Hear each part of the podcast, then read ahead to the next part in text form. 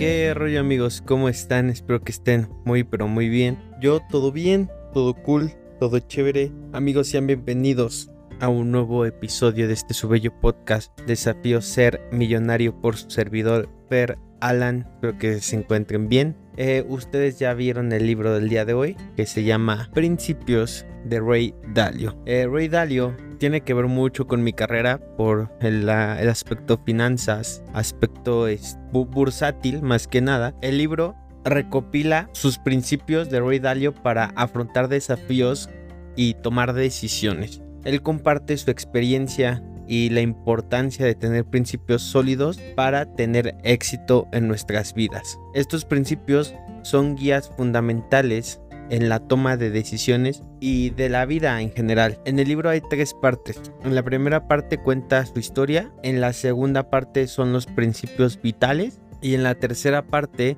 son los principios laborales. Entonces, en la primera parte intentaré irme lo más rápido posible para irnos a lo más importante del libro que son los principios, ¿vale? Y bueno, dicho esto, empecemos. En el capítulo 1, que se llama La llamada aventura, que él explica su vida de 1949 al 67. Y bueno, él nos cuenta sobre su juventud que creció en Long Island, en Estados Unidos. Y bueno, cuenta sus aventuras con sus amigos, que era un gran fanático de los deportes, que tomó trabajos ocasionales que le enseñaron varias lecciones valiosas y que también tuvo una gran influencia de Kennedy que moldeó mucho su forma de pensar. También nos empieza a contar cómo invirtió en acciones de Northwest Airlines y es una aerolínea y obtuvo éxito en sus primeras incursiones en el mundo de las inversiones. Después de eso, del año 67 al 79, es el segundo capítulo, pues él nos narra los desafíos económicos y los cambios sociales que enfrentó durante esos años. Nos habla de, sus, de su interés en futuros y la meditación como herramienta para la toma de decisiones. Además, nos cuenta cómo la crisis de 1971, cuando Nixon abandonó el patrón oro, y cómo esto afectó su perspectiva. También en esta etapa fue cuando fundó Bridgewater Associates, en 1975, que fue algo que pues obviamente marcó su vida y marcó el comienzo de una exitosa firma de inversiones. Después del 79 al 82, siguiente capítulo 3, viene un periodo marcado por un alza y una caída económica, que hubo inflación, eh, que hubo mercados volátiles.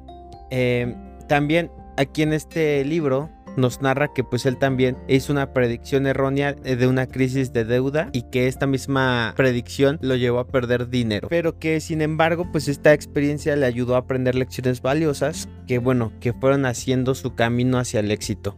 ¿no? Y con su empresa, Bridgewater. Después del 83 al 94, nos cuenta cómo es que Bridgewater enfrentó una crisis financiera debido a malas decisiones y la falta de transparencia. Eh, también aquí Ray Dalio nos dice que él asume la responsabilidad y lidera la revisión interna de la empresa lo cual llevó a una mejora significativa. De igual forma también fomentó la comunicación abierta y la diversificación de inversiones, lo que fortaleció la empresa y su cultura de trabajo en equipo. En el capítulo 5 nos habla de su recompensa definitiva que es del, del 95 al 2010 que fue una etapa de continuo crecimiento y éxito para su empresa Bridgewater, convirtiéndose en una empresa con miles de millones en activos bajo administración. Y Ray Dalio aquí nos enfatiza la importancia de aprender de los errores y mejorar constantemente. También nos habla de cómo contratar jóvenes programadores mejoró su investigación y estrategias y descubrieron una nueva clase de activos que son los bonos ligados a la inflación.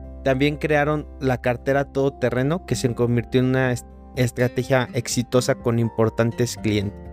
En el capítulo 6, que se llama Devolviendo la recompensa, que va del 2011 al 2015, pues nos habla de cómo Ray Dalio pasó el relevo de como CEO a nuevos líderes y se convierte en el mentor de ellos. Aquí es donde implementa sistemas para asegurar el éxito continuo de Bridgewater y predice la crisis de deuda en Europa. También comparte observaciones y soluciones con los líderes de todo el mundo para ayudar con esto. Otra cosa que nos menciona es sobre la importancia de transmitir conocimientos y principios para ayudar a otros y cómo equilibrar la filantropía con sus responsabilidades hacia su familia y otras causas. Por último, por lo menos en la línea temporal, habla del 2016 al 2017, que es que dice que en estos años él enfrentó desafíos durante la transición de liderazgo en su empresa Bridgewater.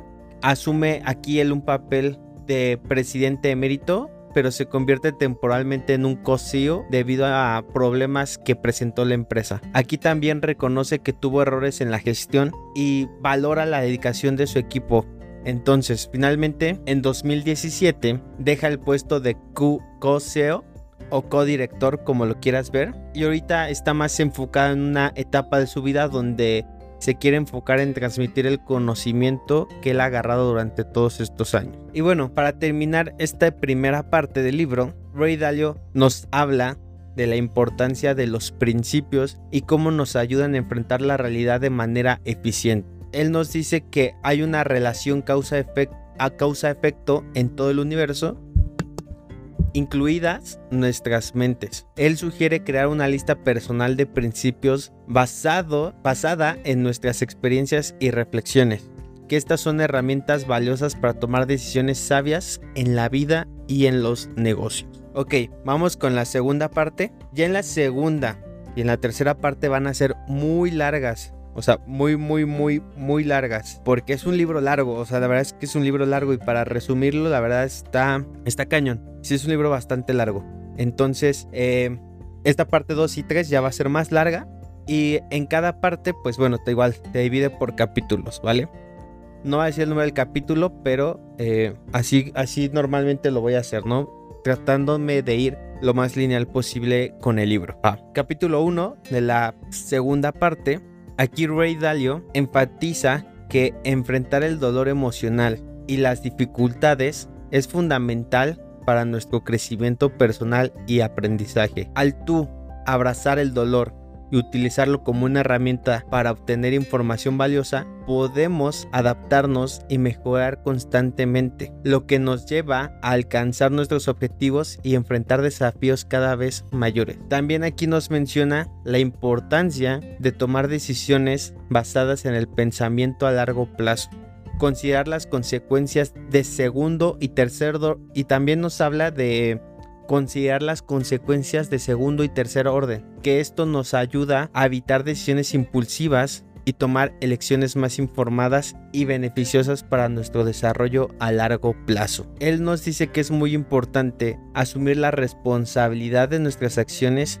y resultados, adoptar como lo que él llama un locus de control interno que nos va a empoderar para tomar el control de nuestra vida y buscar soluciones, en lugar de culpar a factores externos, lo que al mismo tiempo nos permite aprender de nuestros errores y mejorar continuamente. Él nos presenta aquí en este capítulo un concepto de el pensamiento superior, este pensamiento superior es el que nos anima a ver la realidad de una manera objetiva y así superar nuestras emociones y prejuicios para tomar decisiones más acertadas y basadas en información objetiva. También es súper importante aquí aprender a, aceptar nuestras debilidades y, y buscar ayuda en áreas en las que no somos expertos y esto mismo nos va a permitir mejorar y crecer. Confiar en otros y reconocer nuestras imperfecciones es una parte esencial del proceso de evolución y progreso personal,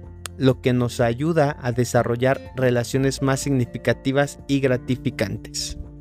Ok, vamos con el paso número perdón, con el capítulo número 2, que se llama Utiliza el proceso de 5 pasos para obtener lo que quieras en la vida. Ojo, este capítulo es importante, así que te pido que prestes especial atención en este capítulo, ¿no? El proceso evolutivo personal que Ray Dalio nos introduce aquí en este libro se compone de cinco pasos fundamentales que conducen al éxito y al crecimiento continuo. Estos pasos nos van a proporcionar un enfoque estructurado y efectivo para alcanzar metas y superar obstáculos en diversas áreas de nuestra vida, ¿ok? Ahora, vamos a analizar cada uno de estos pasos en detalle y espero que les quede como muy claro esta parte. Paso número uno, ten objetivos claros. El primer paso para lograr lo que deseas es establecer metas concretas y específicas. Tener objetivos claros te va a proporcionar una dirección clara y te va a motivar a avanzar hacia tus aspiraciones. Cuando tus metas están bien definidas, es más fácil visualizar el resultado deseado y trabajar con un propósito claro en mente. Por ejemplo, imagina que quieres mejorar tu estado físico. En este caso, debes establecer como objetivo, digamos, correr un maratón dentro de un año. Esta meta te da un propósito claro y te motiva a seguir, un, programa de entrenamiento estructurado y una dieta saludable para alcanzar eso. Ahora, aquí también nos dice que hay ciertas claves que debemos considerar para establecer objetivos claros. Primero, prioriza tus metas, o sea, enfócate en lo más importante y establece metas realistas y alcanzables. Segunda clave, distingue entre metas y deseos. Asegúrate que tus objetivos sean concretos medibles y evita distracciones. 3. Concilia deseos con metas. Asegúrate que tus metas estén alineadas con tus valores y te brinden satisfacción duradera. Siguiente, evita señales superficiales de éxito. O sea, no te dejes llevar por el reconocimiento externo. Busca metas que te impulsen desde adentro de ti mismo. Y último punto, mantén una mente abierta. Nunca debes descartar metas aparentemente inalcanzables. Debes siempre atreverte a soñar y, bueno, soñar en grande y seguir creciendo siempre que puedas hacerlo. Dicho esto, vamos con el paso número 2. Identifica y no toleres los problemas. ¿A qué se refiere esto? En el camino hacia tus metas, inevitablemente te encontrarás con obstáculos y problemas. Es fundamental que no los ignores o toleres sino que los enfrentes de manera proactiva. Debes identificar y abordar los problemas y esto te, debe, te va a permitir superar las barreras que te separan de tus objetivos. Por ejemplo, si tú deseas emprender un negocio de repostería, te vas a enfrentar a la competencia en el mercado, costos de ingredientes elevados, falta de experiencia en el mundo empresarial, etcétera, ¿no? Entonces, al identificar estos problemas, puedes desarrollar estrategias para afrontarlos, cómo mejorar tus habilidades de marketing o puedes buscar alianzas con otros negocios locales, etc. Pero es enfrentar las cosas proactivamente. Hay algunas claves que igualmente nos da, como en el punto anterior, para identificar y no tolerar problemas. Primero, considera los problemas como oportunidades de mejora. Enfócate en los desafíos como oportunidades para aprender, crecer y desarrollar nuevas habilidades. 2. Enfrenta los problemas con valentía. No evites los desafíos, en su lugar aborda los obstáculos con determinación y aprende de los errores. 3. Identifica problemas específicos. Define con precisión los obstáculos que enfrentas para poder abordarlos adecuadamente. Siguiente, distingue causa y problema. Aquí es muy importante que no te confundas siempre debes buscar la causa subyacente de un problema en lugar de solo tratar los síntomas. Sigue. Último, prioriza los problemas. Enfócate en tus esfuerzos en resolver los problemas que impacten más significativamente en, el éxito de tus metas. Y bueno, dicho esto, vamos al siguiente paso, el paso número 3 de 5.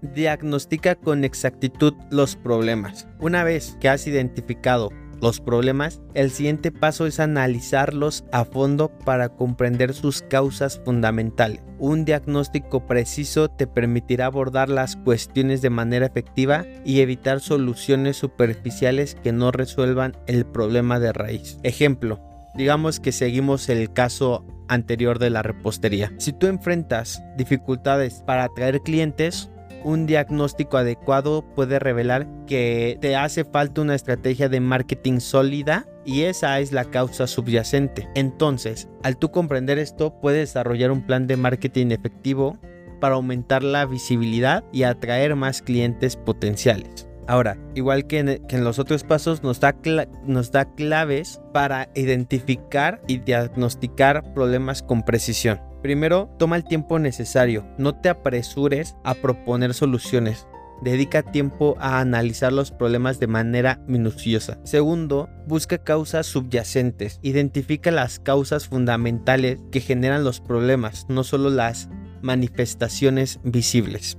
Siguiente, comprende la interconexión. Es muy importante que visualices cómo los problemas pueden estar relacionados y afectarse mutuamente.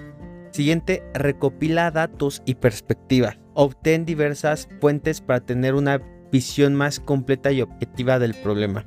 Último punto, evita conclusiones precipitadas. Sé objetivo en tu diagnóstico y basa tus conclusiones en evidencias sólidas.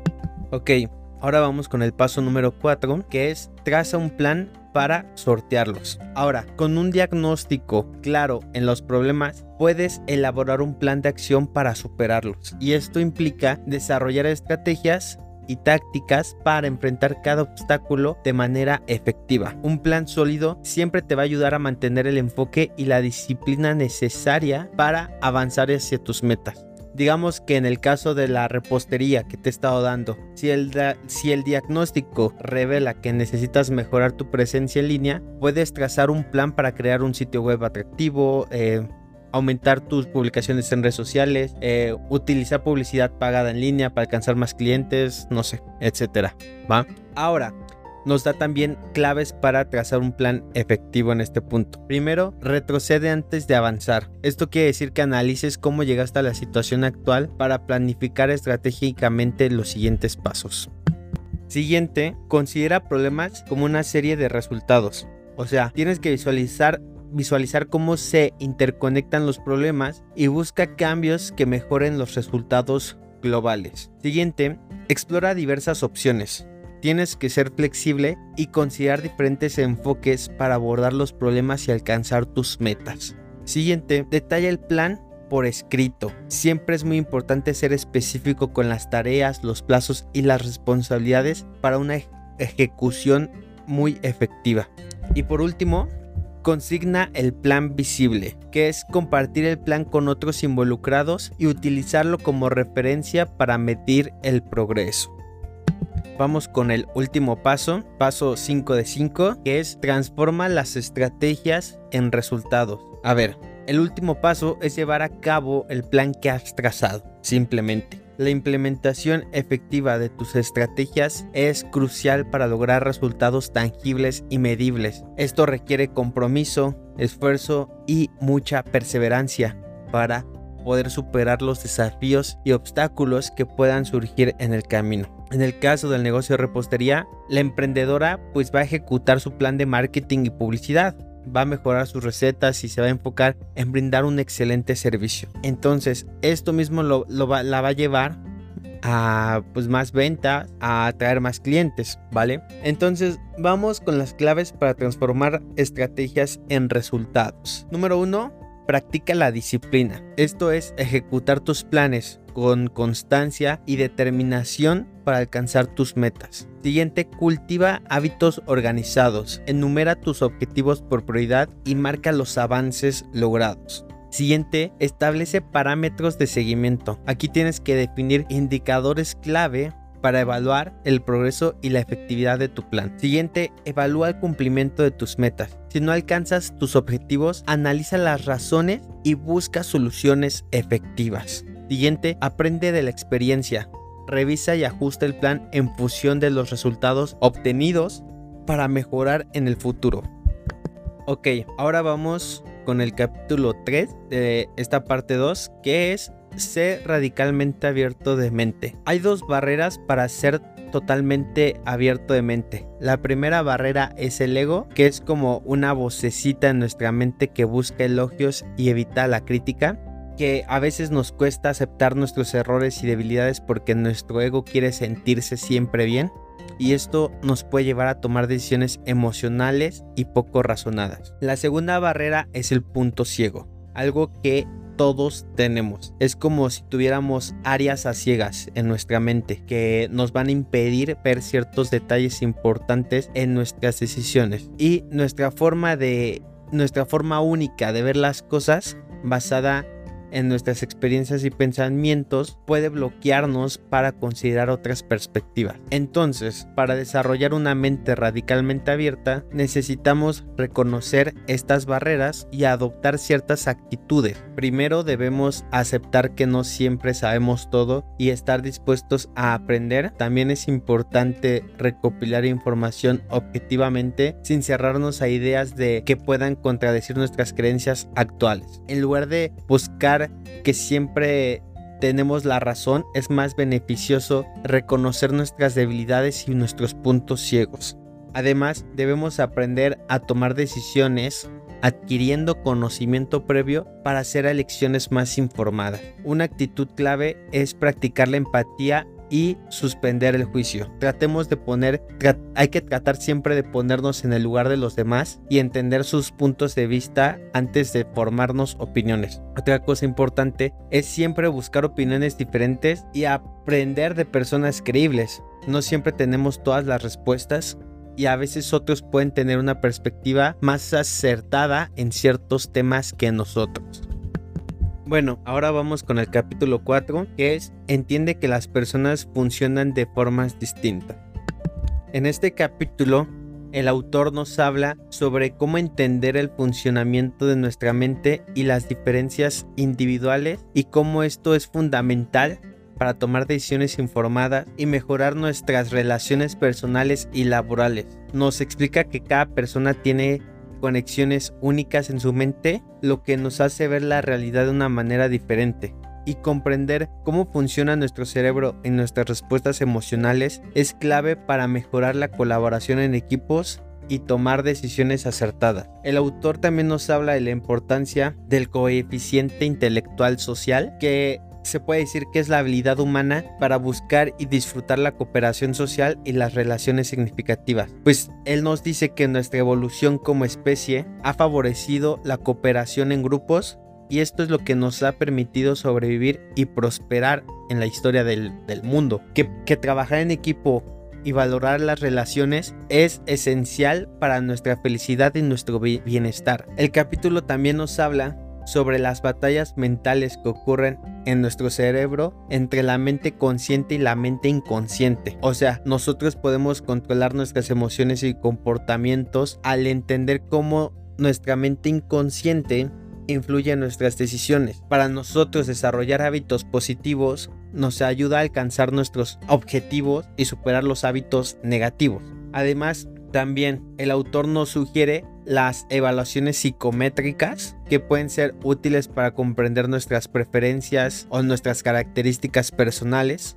Y esto mismo nos va a ayudar a conocernos mejor y encontrar el camino que mejor se adapte a nuestras aspiraciones. También aquí en este capítulo, en este capítulo nos habla de la importancia de asignar los roles adecuados a las personas para alcanzar el éxito de cualquier objetivo, que es como en una orquesta, que cada miembro tiene un papel específico y el líder o el director se asegura de que todos trabajen juntos de una manera óptima para lograr una sinergia positiva. Ok, vamos con el capítulo 5 de la parte 2, que es Aprende a tomar decisiones eficaces. Y en este capítulo el autor se enfoca en la importancia de reconocer que gran parte de nuestro proceso de toma de decisiones ocurren a un nivel subconsciente y son más complicado de lo que normalmente uno piensa. Por ejemplo, el autor pues también nos da un pequeño ejemplo con el acto de conducir un coche normal, que para que nosotros conduzcamos y mantener una distancia adecuada con el coche que está delante de nosotros,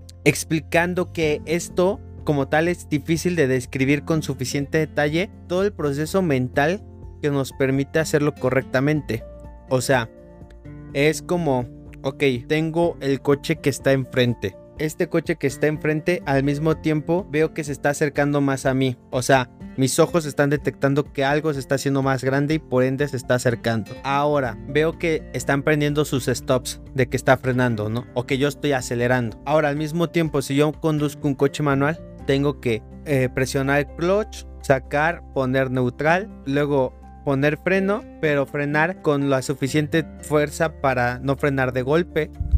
pero tampoco frenar tan despacito, porque si freno muy despacio no voy a alcanzar y le voy a pegar al coche enfrente. Entonces, pues es algo que sí lo que nos dice, como llegar a, entender cómo funciona todo esto, pues es un, un algo complejo, que normalmente todas estas decisiones ya son a un nivel subconsciente, ya no las pensamos. Ahora, como tal, él en la búsqueda para identificar reglas universales para, tomar decisiones eficaces, plantea dos puntos.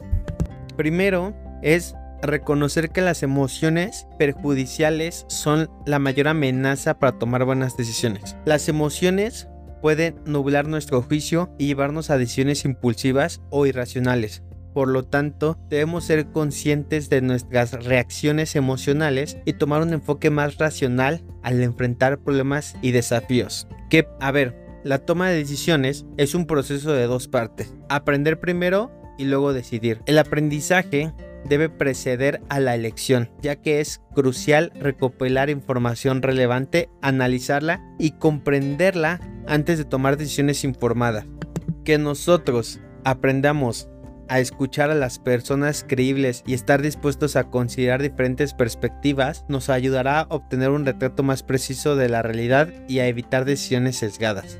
El autor profundiza en la habilidad de sintetizar la situación de manera precisa y diacrónica. Sintetizar adecuadamente implica discernir entre información relevante y detalles insignificantes. Y esto mismo es lo que nos permite mantener el enfoque en lo importante, consultar a personas creíbles y bien informadas al hacerles preguntas es una herramienta valiosa para obtener una visión más completa. Y también el autor pues nos habla de lo que es el análisis diacrónico, que es ver cómo los puntos se conectan en el tiempo, o sea, identificar patrones y tendencias a lo largo del tiempo nos da una perspectiva más amplia y nos ayuda a anticipar resultados futuros. La comprensión del ritmo del cambio y la relación entre los niveles de las cosas nos va a permitir evaluar el progreso de una manera adecuada y tomar decisiones con conocimiento de causa.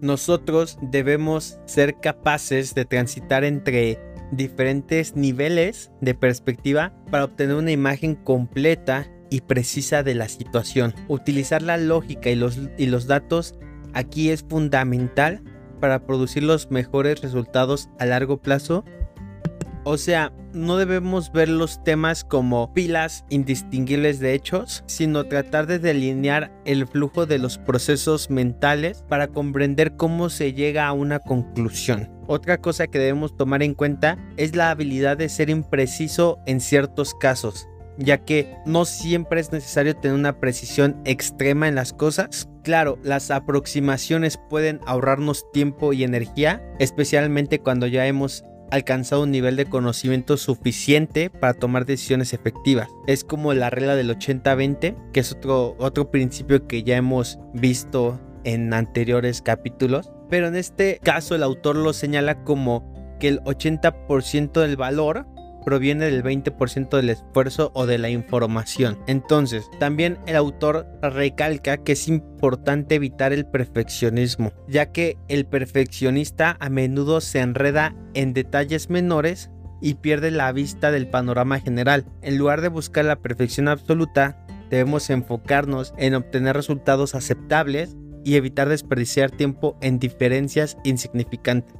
Y curiosamente también en este apartado eh, es donde el autor nos menciona sobre la inteligencia artificial y cómo los ordenadores pueden ser herramientas poderosas para tomar decisiones más informadas y efectivas. Que obviamente ahorita 2023 y creo que este libro se escribió en 2017 si mal no me equivoco, que mira, no estaba tan mal, cada vez la inteligencia artificial nos ayuda más a hacer las cosas, ¿no? Eh, entonces creo que es algo que hasta en eso se ha adelantado el autor, ¿vale? Y bueno, con esto damos por terminada la segunda parte del libro. Vamos con la parte todavía más amplia que hasta el momento creo que no ha sido tan, tanto, no sé, no llevamos tantos minutos, bueno, más o menos. Más o menos de minutos llevamos este podcast, pero le vamos a agregar muchísimo más, probablemente todavía el doble, no sé, ustedes ya verán la terminación final de cuántos minutos quedó el podcast. Pero bueno, vamos ahora con la tercera parte del libro, que son los principios laborales.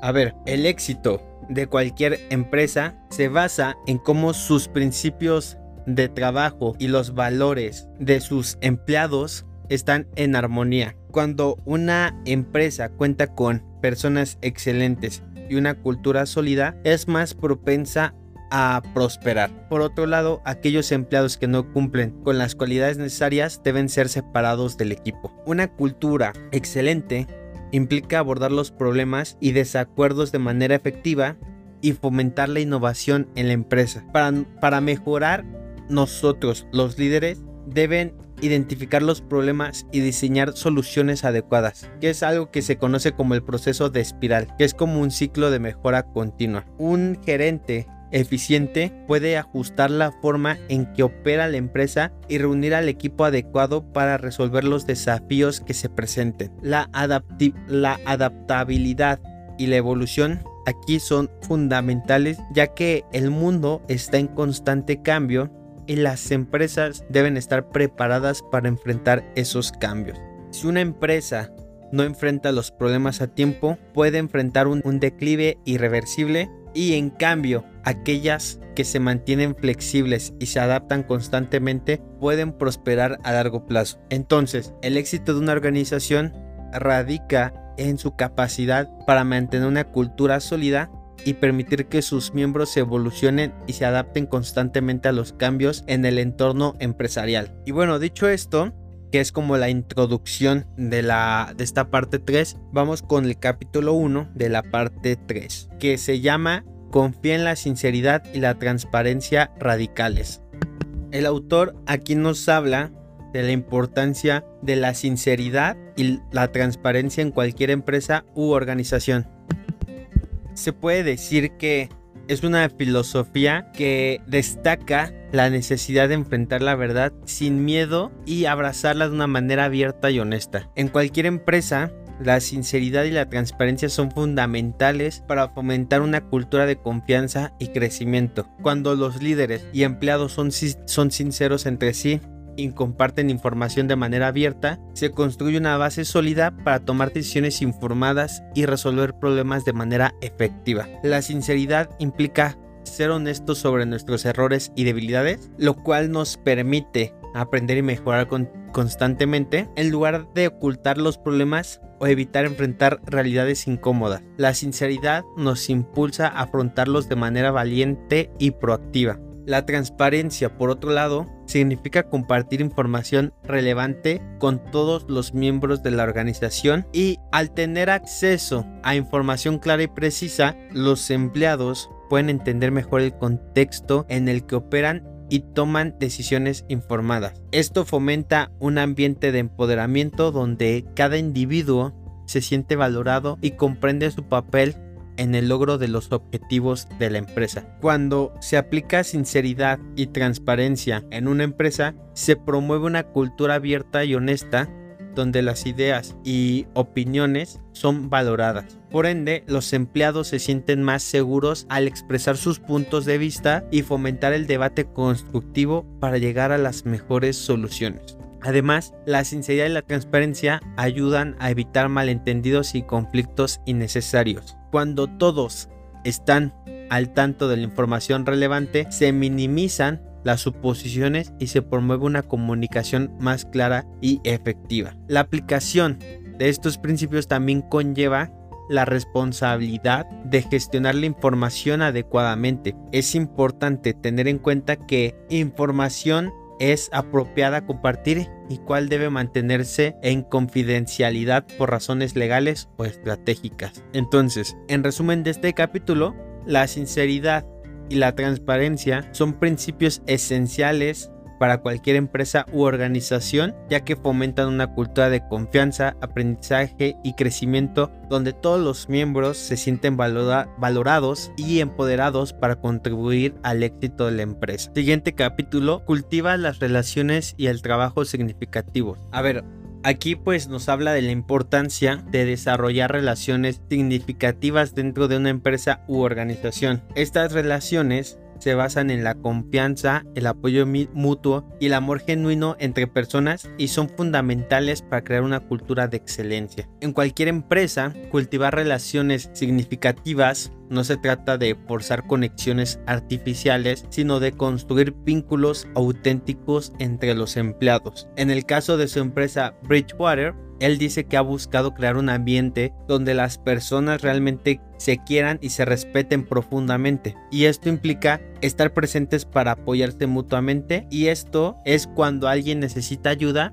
Y también es importante disfrutar de la compañía tanto dentro como fuera del ámbito laboral. Dice que es como si fuera una familia donde el amor y el compromiso son fundamentales. Sin embargo, también hay que establecer un estándar alto para tus empleados. Deben rendir bien o en caso contrario considerar la posibilidad de abandonar la organización. De esta manera se fomenta una comunidad de personas comprometidas con la excelencia y el trabajo bien hecho. El libro también nos habla de la importancia de cuidar las necesidades de los empleados y de la comunidad en su conjunto. Él dice que al principio Bridgewater, eh, primero que demostraron una preocupación, preocupación por el bienestar de sus empleados al proporcionarles ellos mismos un seguro de salud y que a medida que la empresa creció se promovieron prácticas y beneficios todavía mayores que fortalecieron el sentido de pertenencia y cohesión con la empresa. A ver, y también Ray Dalio aquí nos dice que es cierto que no todos los empleados tienen las mismas motivaciones y que eso está bien, que algunas personas solo buscan cumplir con sus tareas, recibir una compensación justa y eso es suficiente para ellos, y que siempre se tiene que respetar estas diferencias siempre y cuando se cumplan con las expectativas y principios de la empresa. Entonces, para mantener relaciones significativas, la claridad y la transparencia en la gestión son fundamentales. Los principios de justicia y generosidad deben ser conocidos por todos los empleados y la reciprocidad es valorada. Es importante equilibrar los intereses económicos de la empresa con el bienestar de los empleados. A medida de que una empresa crece, puede ser un desafío mantener relaciones cercanas con todos debido al tamaño. Entonces, él dice que en Bridgewater abordaron este problema al dividir la organización en grupos más pequeños, lo que permitió fortalecer el sentido de comunidad en cada uno de ellos, pero también el autor advierte sobre personas con malas intenciones, que es crucial identificar y separar a aquellas personas que pueden ser perjudiciales para la comunidad. Entonces, al aumentar el porcentaje de personas comprometidas con la organización, se reduce la influencia de individuos con intenciones maliciosas. Y para terminar este capítulo, el autor nos dice que la mayoría de las personas siempre van a actuar en su propio interés, por lo tanto es importante siempre rodearse de personas honorables que traten bien a los demás, incluso cuando no están siendo observados. Siguiente capítulo, la importancia de aceptar y aprender de los errores en el ámbito laboral y personal es importante. Hay que aprender a reconocer que los errores son una parte natural del proceso evolutivo de nosotros mismos y hay que verlos como oportunidades para aprender y mejorar. Y esto es fundamental para el crecimiento. Es importante dejar de preocuparnos por cómo nos ven los demás y enfocarnos en alcanzar nuestros objetivos. También al mismo tiempo debemos aceptar y, ser sabios para discernir cuando las críticas son constructivas para poderlas tomar como valiosas y que nos ayuden a aprender y a crecer.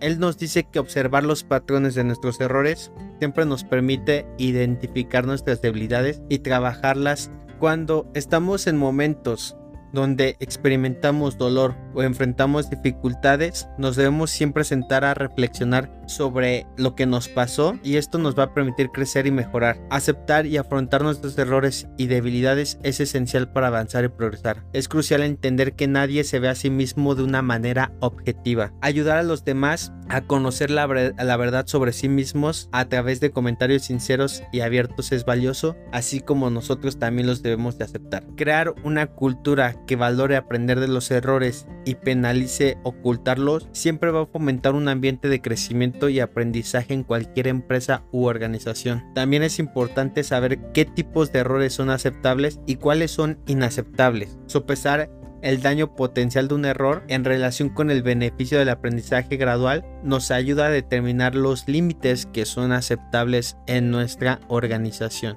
Vamos con el siguiente capítulo. En el siguiente capítulo aborda la importancia de la colaboración efectiva en una organización. Aquí resalta que estar en sintonía en diferentes niveles es clave para el éxito. Esto implica comprender y acordar la misión y objetivos de la organización, así como trabajar juntos para alcanzarlos. La colaboración se convierte en una especie de sintonización donde los miembros del equipo armonizan sus ideas y esfuerzos para obtener el mejor rendimiento. Un punto importante es que el desacuerdo manejado adecuadamente puede ser una fuerza poderosa para el crecimiento y la toma de decisiones informadas. El autor dice que es un desacuerdo reflexivo y se basa en presentar y analizar argumentos de manera constructiva y respetuosa. Escuchar diferentes perspectivas y expresar diferentes puntos de vista de manera asertiva es esencial aquí. El autor nos ofrece principios aquí para lograr una sintonía efectiva y abordar el desacuerdo de manera productiva. Es importante reconocer que los conflictos son inevitables y si se manejan bien pueden fortalecer al equipo y llevar a mejores resultados. Distinguir entre quejas injustificadas y críticas constructivas en este punto es, es esencial. Es importante tener alguien que tome el rol del moderador en las reuniones clave porque ellos son los que deben guiar la conversación de una manera clara y enfocada asegurándose de que todos los participantes puedan expresar sus ideas sin desviarse. La conclusión de las reuniones debe ser clara y se deben establecer acciones concretas para avanzar. La colaboración efectiva se compara con tocar jazz, o sea, donde cada miembro del equipo destaca con sus habilidades mientras se alinea con los objetivos del grupo. Grupos más pequeños y ágiles tienden a ser más eficaces que los grupos grandes. También nos menciona el autor. Entonces, lograr la concordancia en un equipo es un, proceso, continuo que requiere atención. La comunicación abierta y transparente es fundamental para mantener la sintonización a lo largo del tiempo. Vamos con el siguiente capítulo. Aquí nos habla de la ponderación por credibilidad. Empieza hablándonos de eso. Que a ver, que esto es un enfoque para mejorar la toma de decisiones en una organización. En lugar de tomar decisiones autocráticamente o por mayoría de votos, te da más peso a las opiniones de las personas más capaces y creíbles en la materia en cuestión, aquellos que han demostrado tener éxito y pueden explicar lógicamente sus conclusiones, son considerados más influyentes en el proceso de decisión. Entonces, para determinar la, la credibilidad se utilizan herramientas como eh, los cromos del béisbol, que es algo que también explicó en el libro, pero es algo sencillo, ahorita se los explico. Eh, recolector de puntos, que es algo donde se registran y evalúan las experiencias y el historial de cada individuo. Entonces, cuando se realizan votaciones ponderadas por credibilidad, teniendo en cuenta la opinión de personas más creíbles en un tema, si hay desacuerdos se buscan resolverlos y se prioriza el voto ponderado por credibilidad. Entonces, es esencial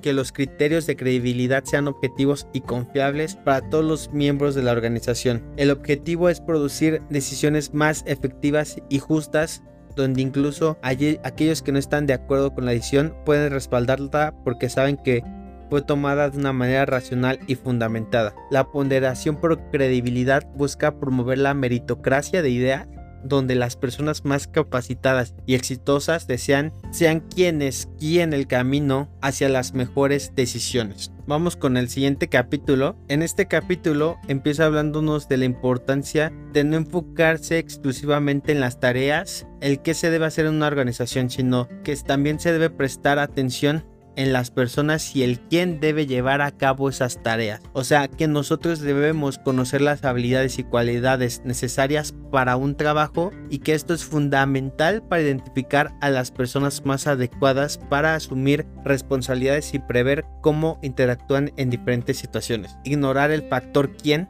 puede llevarnos a problemas. Por ejemplo, que un ejecutivo talentoso cuando está a punto de jubilarse o va a ascender no considera quién es la persona que lo va a reemplazar, esto va a afectar al sistema tarde o temprano de la empresa. Por lo tanto, cuando un ejecutivo va a subir de puesto, la selección formación, evaluación y clasificación adecuada de las personas son cruciales para el éxito de la organización. La relación entre la toma de decisiones y la responsabilidad también se destaca. Aquellos que toman decisiones deben ser conscientes de las consecuencias, lo que garantiza decisiones más informadas y cuidadosas. Además, en este capítulo también nos menciona la importancia de reconocer a las personas que contribuyen al éxito y cultura de la organización. Siempre debemos valorar a quienes trabajan juntos para lograr los objetivos y esto es fundamental para construir una cultura sólida y alcanzar el éxito en la empresa. Vamos con el siguiente capítulo. En este capítulo se dice que el proceso de contratación es una de las decisiones más importantes que una organización puede tomar, ya que el éxito de cualquier empresa depende en gran medida de las personas que lo conforman. El autor nos dice que en su empresa Bridgewater adoptaron una metodología más sistémica y científica para esto, que se volvieron más claros acerca de las cualidades y capacidades que buscaban en los candidatos y que desarrollan un vocabulario detallado para evaluar estas capacidades de manera objetiva y precisa.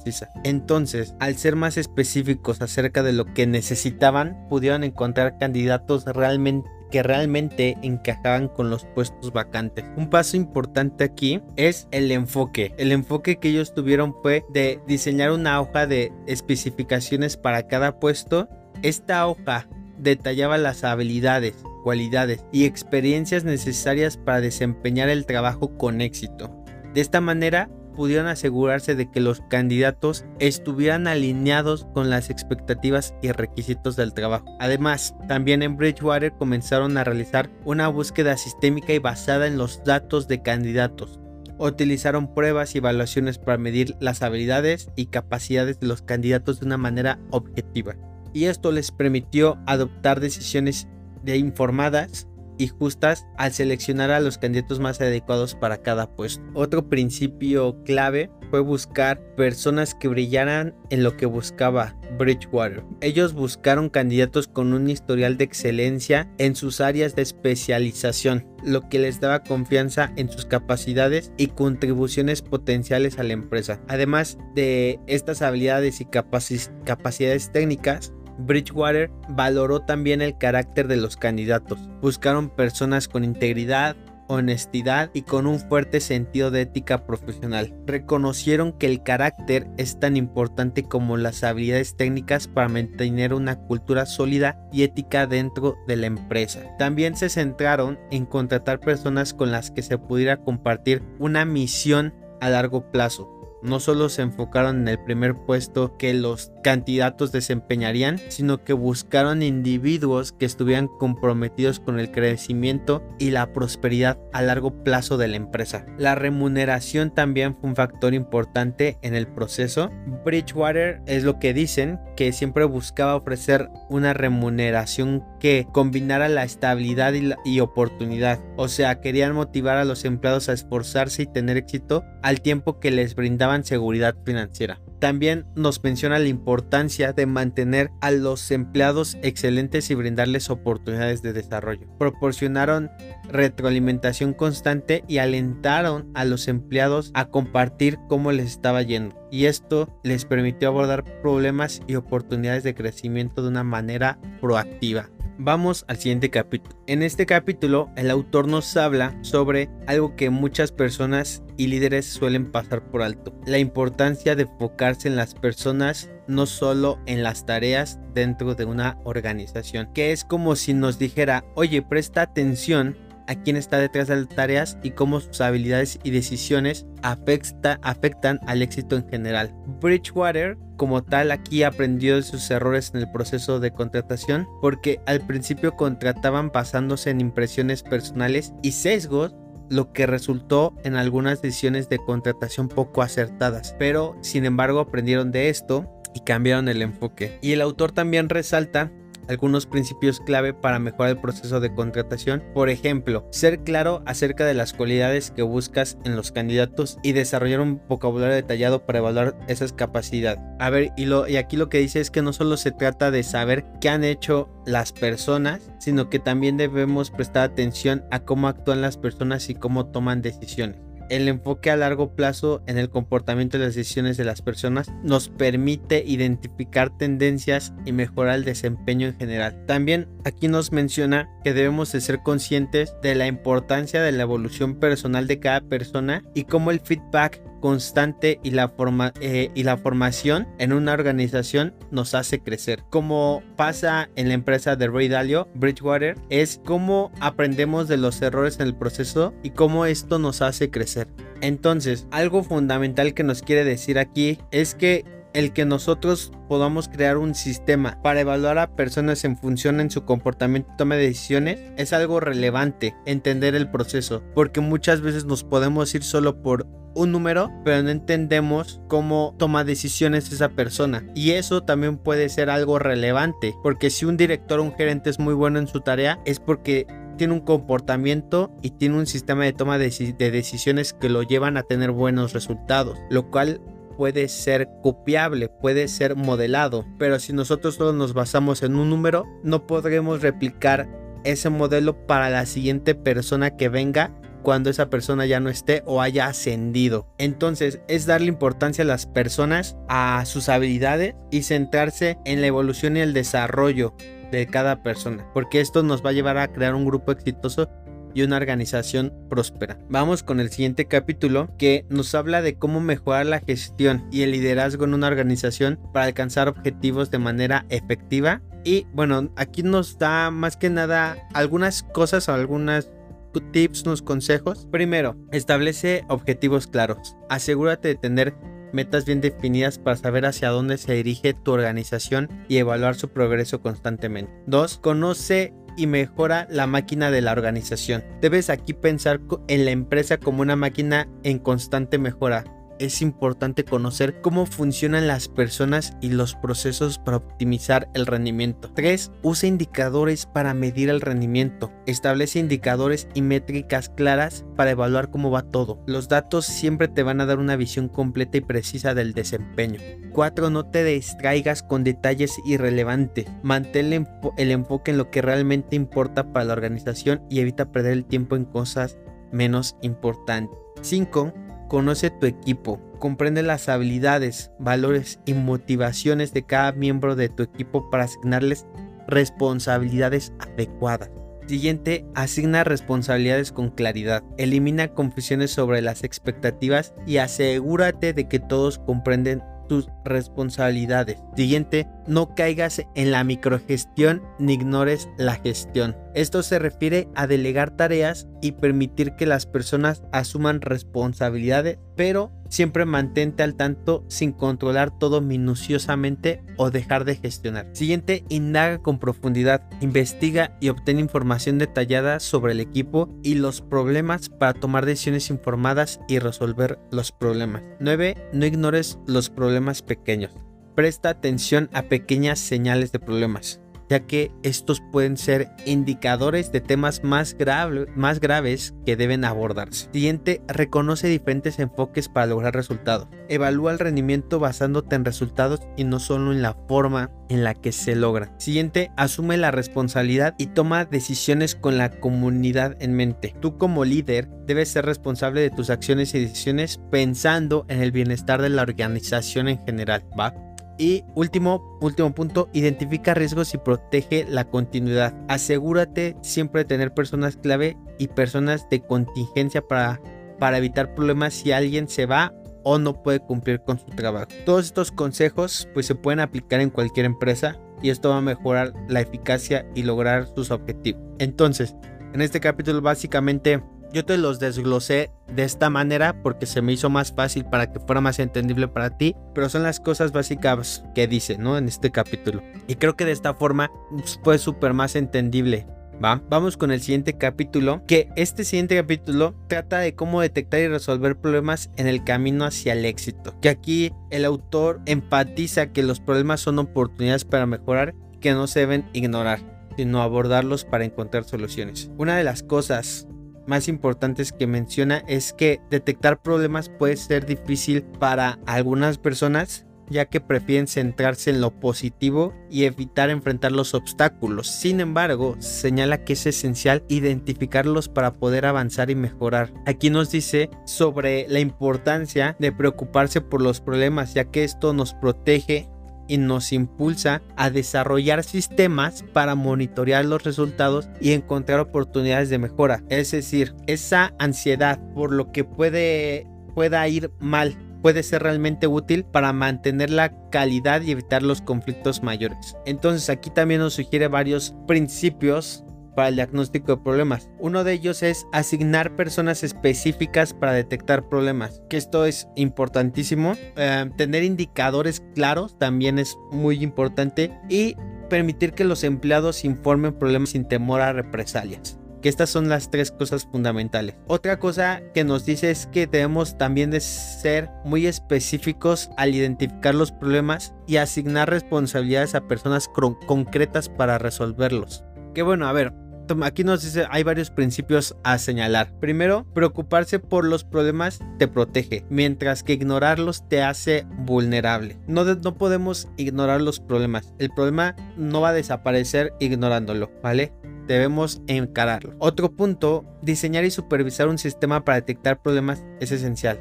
O sea, asignar problemas para detectar problemas, tener indicadores claros y permitir que los empleados informen problemas sin temor a recriminaciones o a represalias es importantísimo. Ahora, cuando nosotros tengamos un problema, debemos evitar las generalizaciones. O sea, el problema debe ser tomado siempre por una persona. Cuando un problema en específico llegue, no es como, pues le toca a tal persona porque si no es claro cuándo le toca a tal persona y cuándo no, se van a estar aventando la vuelta entre ellos, ¿vale? A ver, otra cosa importante aquí es no temas en resolver problemas difíciles. Ignorar, porque realmente lo que te conduce al estrés es ignorar el problema. El estrés es el resultado de malos resultados crónicos. Aquí es importante categorizar los problemas y abordarlos con soluciones planificadas. El problema es que la gente no está acostumbrada a hacer planes para resolver sus problemas. Entonces piensa que los está resolviendo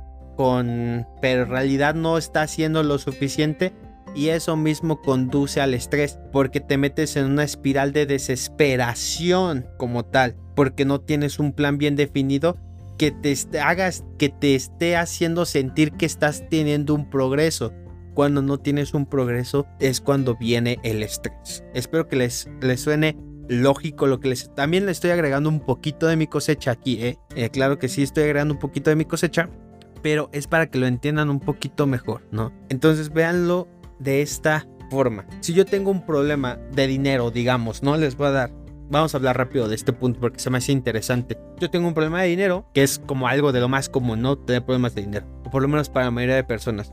Ignorarlos me va a conducir a estrés y a resultados crónicos, ¿no? Como dice. Entonces, yo digo, ok, voy a... Tengo problemas de dinero. Pues lo que voy a hacer, estoy sentado en mi sala, no sé, y pues estoy viendo tele y digo, ah, pues tengo problemas, ¿no? De dinero, ¿qué voy a hacer? No, pues no sé, ignorarlos. Tarde o temprano esa situación te va a llevar al estrés. Ahora, digamos que no los ignoras del todo, sino que dices, pues voy a empezar a gastar menos shampoo. Ejemplo tonto, ¿no? Pues no es para que se den cuenta. O voy a empezar a, a gastar menos en esto. Entonces, de repente te das cuenta que eso tampoco está funcionando.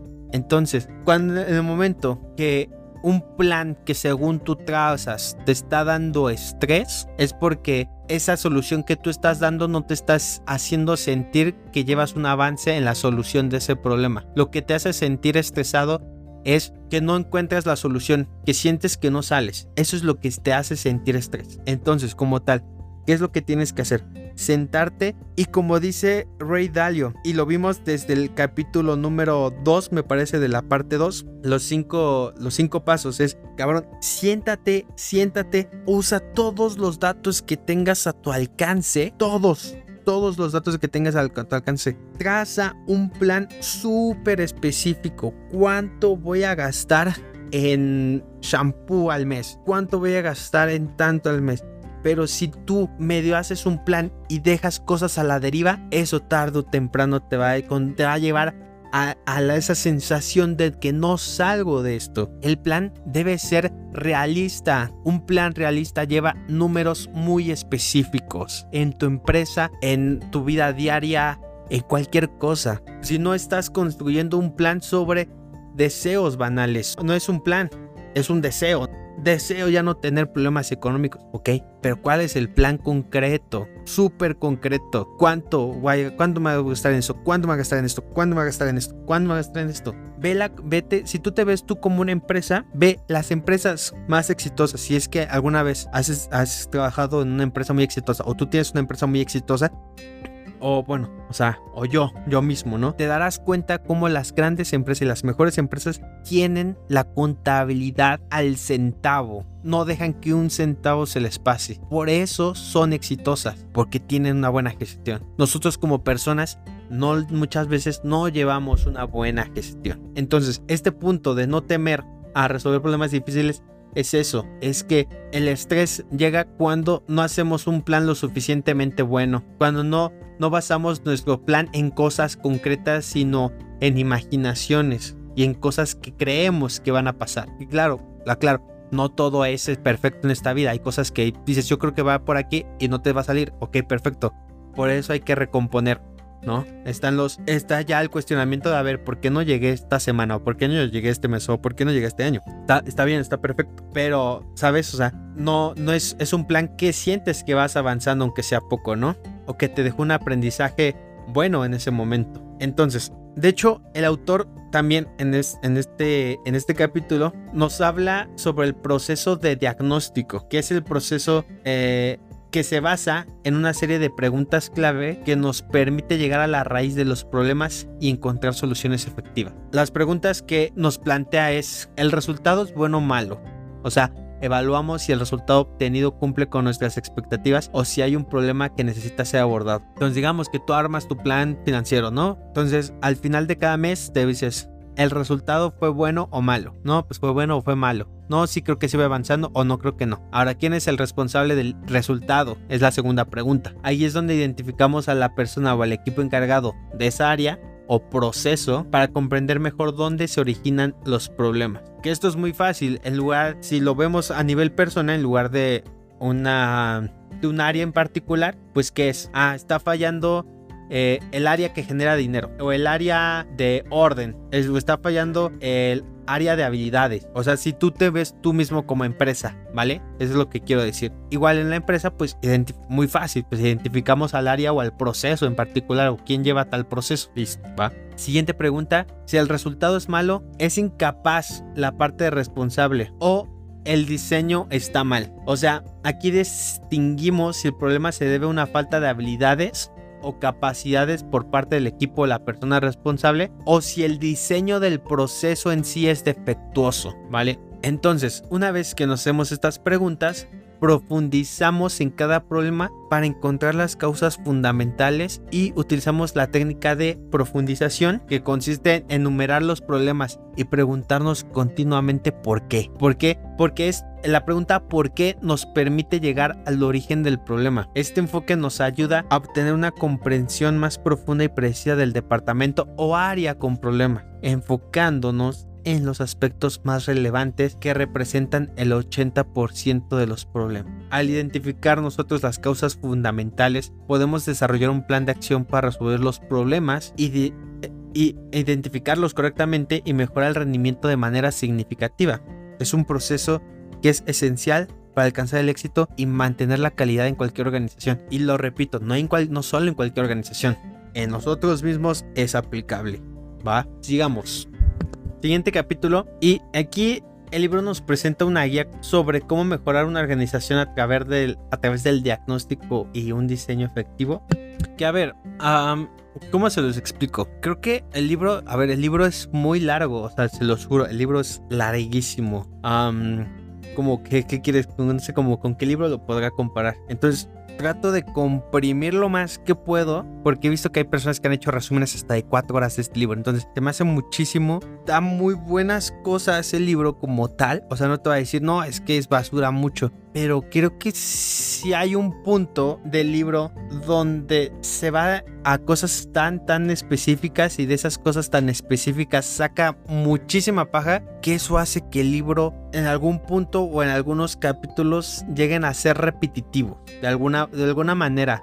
Entonces, eh, es importante también que yo les aclare esto, porque claro que van, en, o sea, el, el propósito que yo le estoy dando a esto es tratar que de, no sé, en menos de dos horas, por lo menos para este libro, tratar de darles lo mejor posible, ¿vale? O, o, lo o tratar de, de, encontrar los puntos que realmente sean importantes. Entonces, pero, pero bueno, bueno, ya dicho esto, porque aquí justamente en esta parte del libro me topé con muchos conceptos que repite muy seguido. Entonces, por eso les quería como que aclarar este punto, porque seguramente el quien ya lo ha leído va a decir como que faltó esto, faltó esto, faltó esto, ¿sabes? Y sí, hay partes que me, que me va a saltar porque definitivamente creo que llega a ser repetitivo. Y, y, y, con decirlo una vez, creo que lo demás ya se entiende por ende. Entonces, eso es lo que, este, lo que quiero comentarles, ¿vale? Pero bueno, eh, sigamos. Um, en la siguiente parte, de, bueno, el siguiente capítulo, aquí Ray Dalio nos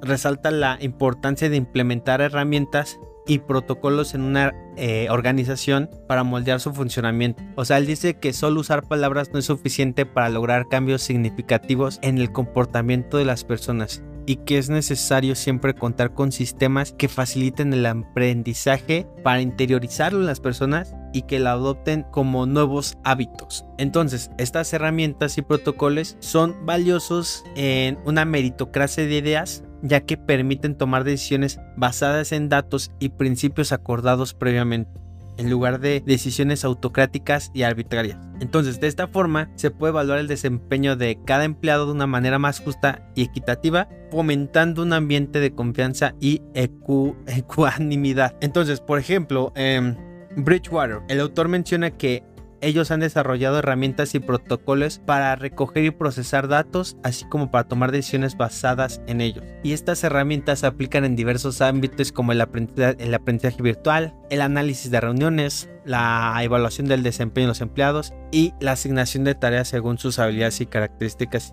individuales. Que claro, las herramientas y los protocolos pueden variar en cada organización, pero es fundamental contar con medios para generar el aprendizaje interiorizado necesario para implementar los principios y comportamientos deseados. Que esto puede haber, hay, muchas formas de, de que él lo menciona, ¿no? La tecnología hoy en día facilita mucho la creación de herramientas más efectivas para mejorar la toma de decisiones en las organizaciones. Muy, muy simple, ¿no? O sea, tú, este, hay muchas empresas que tienen sus propios programas donde los empleados van metiendo datos, datos, datos, datos, datos. Entonces esos datos los ocupan para muchas cosas, ¿no? No solo para funcionamiento, sino para analizar qué tipo de comportamientos están funcionando y cuáles. Muy simple, que es lo, que nos quiere decir. Um, vamos ya al último capítulo, que aquí el autor eh, resalta la importancia de la gobernanza en una organización y como un buen sistema de gobierno en la empresa es esencial para garantizar que los principios y objetivos de la empresa prevalezcan sobre los intereses individuales. Entonces, como tal, pues el gobierno es el proceso que supervisa si el funcionamiento del sistema eh, va bien o, que, o si tiene que eliminar algo que no está funcionando bien. Entonces, por ejemplo, él, el autor nos dice que él aprendió mucho sobre este concepto el día que dejó su puesto como director de Bridgewater. ¿Por qué? Porque hay cosas que salieron mal desde un inicio que él lo dejó. Entonces, eso era una señal de una mala gobernanza. ¿Por qué? Porque no habían cosas establecidas, sino que se hacían porque él estaba ahí. Entonces, para tener un buen sistema de gobernanza, aquí nos dice que hay varias cosas a considerar. Primero, controles y contrapesos. O sea, todas las organizaciones deben tener controles y contrapesos para asegurar que el poder no se concentre en una sola persona y que se tomen decisiones equitativas y razonables. Lo que le pasó a él es eso. Muy seguramente es que las cosas se hacían porque él tenía todo el poder y él decía lo que se hacía. Entonces acostumbró a su organización a lo que él decía y no creó sistemas que no lo necesitaran a él para tomar decisiones. Es algo así lo que como se podrá resumir. Em, segundo punto también importante, evitar feudos. Es importante asegurarse que los intereses de un departamento o equipo no entren en conflicto con los intereses de toda la organización. 3. Claridad en los derechos de decisión se deben establecer claramente los derechos de voto y las responsabilidades de las personas para evitar conflictos y desacuerdos. 4. Eh, acceso a la información. Aquellas personas que toman decisiones deben tener acceso a la información necesaria para hacerlos de manera informada y confiable. Y a ver, eh, también es muy importante, creo que esta parte de que el autor nos dice que aunque un sistema de principios, reglas y controles es importante, no puede reemplazar la necesidad de una colaboración excelente entre las personas en posiciones de poder. Los líderes siempre deben ser sabios, competentes y capaces de establecer relaciones de trabajo cooperativas y efectivas basadas en el compromiso y el apoyo mutuo. Entonces, la gobernanza es fundamental para el funcionamiento efectivo de una organización y garantizar que los intereses de la empresa prevalezcan sobre los intereses individuales. El sistema debe incluir controles, contrapesos, claridad en los derechos de decisión, acceso a la información necesaria para tomar decisiones. Entonces, eh, y, bueno, además es importante contar con líderes capaces y colaborativos para lograr una comunidad excelente y alcanzar los objetivos de la organización de una manera ambiciosa. Y bueno, eh, esto es todo por el capítulo del día de hoy. creo, que iba, creo que no quedó tan largo. Bueno, un poco más del promedio, sí. Pero les digo, la verdad es que mm, quería darles algo diferente. O sea, otros, yo he visto que otros creadores han hecho resumen de este libro, pero quería darles algo diferente, un punto de vista diferente, cosas que ellos no dijeron. Em, entonces, que también se me hacen muy importantes. ¿No? O sea, creo que cada quien le da un enfoque diferente y eso también es súper importante y es súper valioso. Y pues bueno, pues nada, recuerda que si te gustó este resumen, una gran forma en que me puedes ayudar es yéndome a seguir a mi página de Instagram, que bueno, Aquí abajo te dejo siempre todos los enlaces, ya sabes. Y la gran mayoría es mucho. Igual si me quieres platicar un rato por ahí, o no sé, cualquier platicar un rato por ahí, no sé lo que tú quieras recomendarme un libro, no sé, o darme un consejo, no sé, lo que quieran, pues ahí estoy, ¿vale? Eh, y nada, espero que lo hayan disfrutado, que les haya servido sobre todo, ¿vale? No olviden que los amo, cuídense, bye.